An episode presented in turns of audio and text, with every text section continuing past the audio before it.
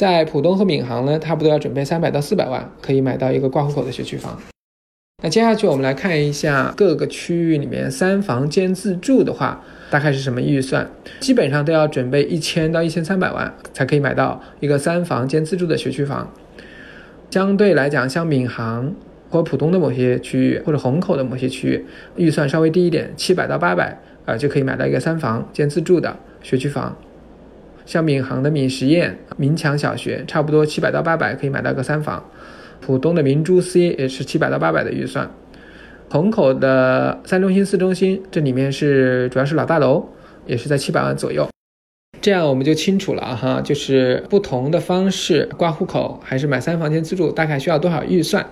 接下去呢，我们来看一下具体到某一个区怎么来选择学区和规划升学路线。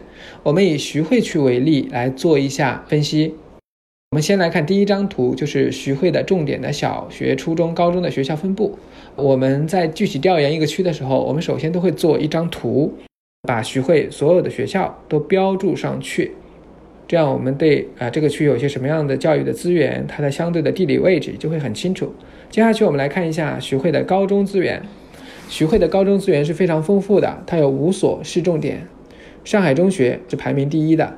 还有上海南洋模范中学，在全市范围内大概能排名第六、第七；上海卫浴大概排名十五、十六的样子；上海市二中学第二中学排名在三十五左右；上海南洋中学大概在排名五十几左右。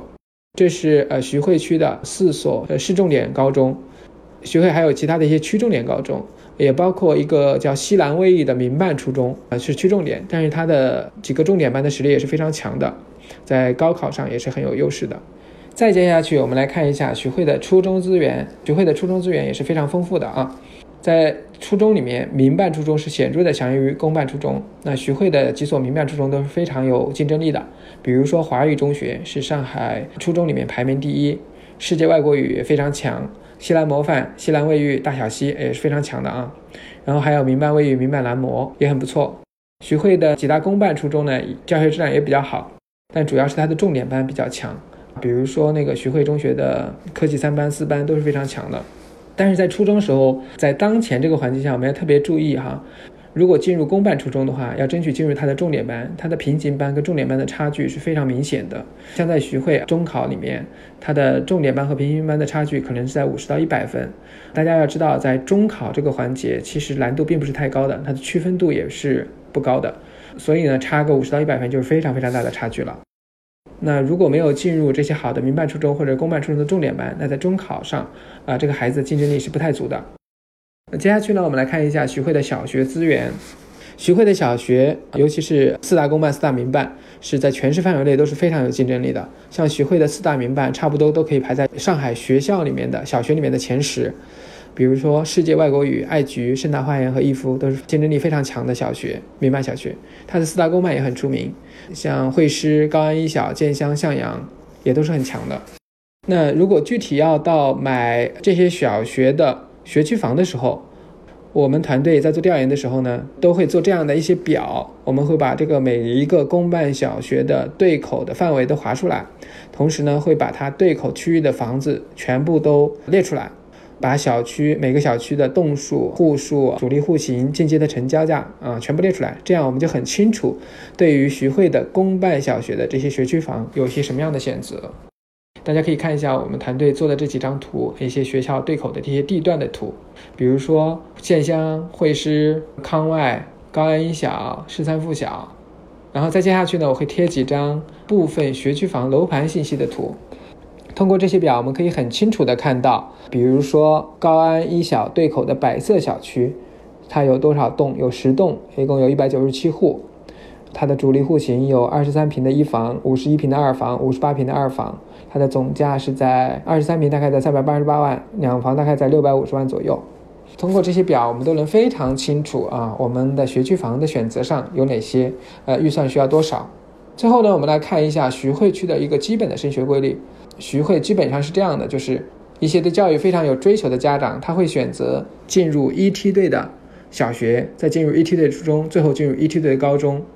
比如说进入呃盛大花园小学，然后进入华育初中，再进入上海中学。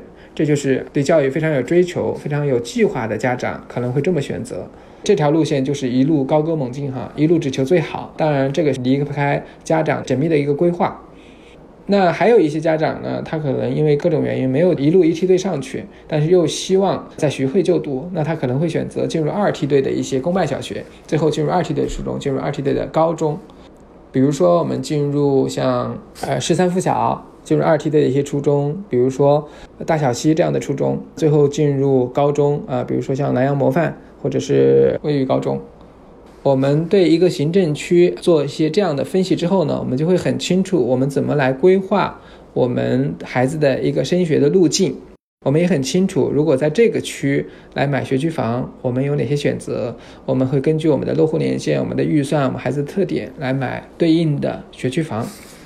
好，那我今天的分享呢，我总结一下，给大家呃分析了。应该在哪一个区来选择学区房？我们需要对各个区的一些教育资源的特点有所了解，然后可以根据这些因素来选择一个合适合自己的一个行政区。综合来看它的教育的资源、呃工作地点、孩子的特点、教育理念，再来选择这个区的某一个学校、某一个学区。最后呢，我们就可以在这个学区里面挑到高性价比的学区房。并进而完成我们整个的生活路径的规划、升学路径的规划。今天呢，我们第二课的分享呢就到这里，欢迎大家的一个收听，谢谢。